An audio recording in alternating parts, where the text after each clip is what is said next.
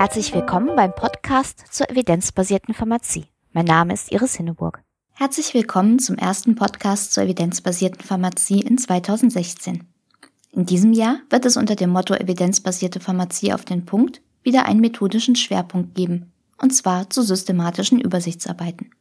In der Rubrik Evidenzbasierte Pharmazie in der Praxis gibt es Hinweise zu verfügbaren evidenzbasierten Informationen, die sich besonders gut für die Beratung in der Selbstmedikation nutzen lassen. Und wenn es sonst noch etwas Interessantes zum Lesen, Ansehen oder Hören gibt, finden Sie das im Blick über den Tellerrand. Die Links zu allen Rubriken finden Sie in den Shownotes auf meinem Blog unter www.medizinjournalistin.blogspot.de. Evidenzbasierte Pharmazie in der Praxis. Was gibt es Neues an evidenzbasierten Informationen für die Beratung in der Selbstmedikation? Seit November gibt es in der Pharmazeutischen Zeitung eine Serie zur evidenzbasierten Selbstmedikation. In den Beiträgen dokumentieren meine Kollegin Judith Günther und ich die Suche nach der bestverfügbaren Evidenz zu einer konkreten OTC-Beratungsfrage. Dann bewerten wir die gefundenen Studien und fassen das Wichtigste zusammen. Und wer Lust hat, das Ganze gleich in die Praxis umzusetzen, findet am Schluss des Artikels ein konkretes Szenario aus der Apotheke und die Frage, was würden Sie in Kenntnis der Evidenz in dieser Situation tun? Bisher sind Beiträge zu Vitamin C bei Erkältung und tropischen NSAR bei akuten Schmerzen erschienen. Weitere sollen folgen. Kommentare zu den Szenarien und, und zum Artikel selbst sind herzlich willkommen. Wir freuen uns über zahlreiche Rückmeldungen. Im November ist ein Cochrane Review zum Einsatz von Antihistaminika bei Erkältung erschienen. Solche Substanzen sind ja in einigen Kombinationsgrippemitteln enthalten. Welche Effekte lassen sich damit erzielen und wie steht es um Nebenwirkungen? Dazu finden Sie einige interessante Einsichten in der systematischen Übersichtsarbeit. Der vollständige Review ist kostenpflichtig, aber das Abstract frei zugänglich. Ebenfalls im November ist auf der Patientenseite des IQWIC unter gesundheitsinformation.de ein Themenpaket zur Migräne erschienen. Darin erhalten Sie viele Tipps für die Beratung von Migränepatienten in der Apotheke. Dazu gehören etwa Hinweise zur Wirksamkeit verschiedener Arzneimittel, aber auch Erläuterungen zu nichtmedikamentösen oder alternativen Behandlungsmethoden.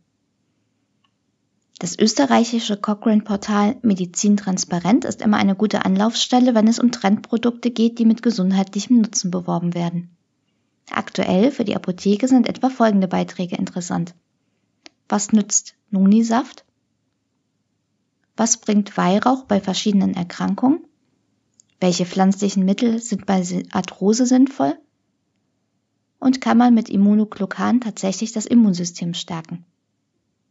In der Dezemberausgabe des Arzneitelegramms ist außerdem ein Beitrag zu Nahrungsergänzungsmitteln bei altersbedingter Makuladegeneration erschienen.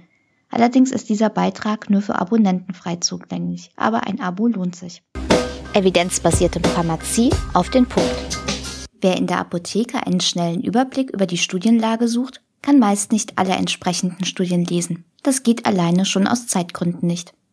Außerdem kommen Studien zur gleichen Fragestellung oft zu sehr unterschiedlichen Ergebnissen. Wie soll man sich dann einen Reim darauf machen? In solchen Situationen liegt es nahe, auf zusammengefasste Evidenz zurückzugreifen, etwa auf Übersichtsarbeiten. Doch was sind zuverlässige Übersichtsarbeiten und wie kann man sie kritisch bewerten? Einen ganz knappen Überblick gab es bereits in einer früheren Folge des Podcasts. Den habe ich in den Shownotes verlinkt. Allerdings konnte ich dabei viele wichtige Aspekte nur sehr kurz anreißen. Deshalb widmet sich in diesem Jahr der methodische Teil des Podcasts diesen Fragen ausführlicher. Außerdem gibt es auch einen Einblick in aktuelle Entwicklungen und Diskussionen rund um das Thema Übersichtsarbeiten. In dieser Folge starten wir mit einer kleinen Einführung und klären grundlegende Begriffe. Außerdem schauen wir uns genauer an, welche Standards es eigentlich für Übersichtsarbeiten gibt. Studien zusammenfassen, das hört sich erst einmal ganz leicht an. Und so findet man in Fachzeitschriften auch häufig Übersichtsarbeiten, in denen Aussagen mit Studien belegt werden. Sind diese Aussagen dann glaubwürdig? Das hängt ganz davon ab, wie der Autor zu dem Urteil gekommen ist. Leider ist es immer noch häufig, dass sich Autoren aus der Vielzahl von Studien, die zu einer Frage durchgeführt worden sind, sich die herauspicken, die zu ihrer eigenen Meinung passen und dafür andere ignorieren. Wie aussagekräftig die Studien sind oder ob es erhebliche methodische Mängel gibt, spielt bei diesen narrativen Reviews meistens keine Rolle. Es liegt auf der Hand, dass bei diesem Vorgehen die Schlussfolgerungen eines narrativen Reviews mit der Wirklichkeit im Extremfall nicht viel zu tun haben. Für eine höhere Zuverlässigkeit und Transparenz wurden deshalb die sogenannten systematischen Übersichtsarbeiten, auf Englisch Systematic Reviews, entwickelt.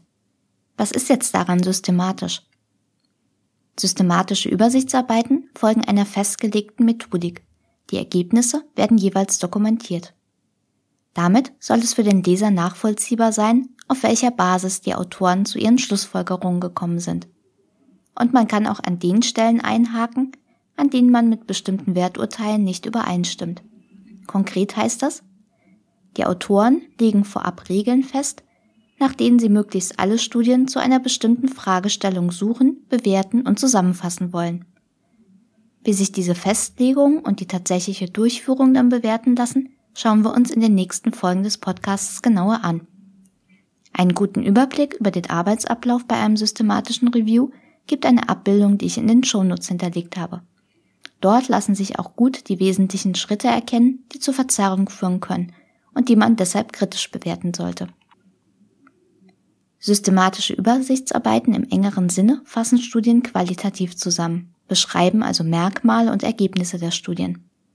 Wenn die Ergebnisse auch quantitativ zusammengefasst werden, spricht man von einer Meta-Analyse.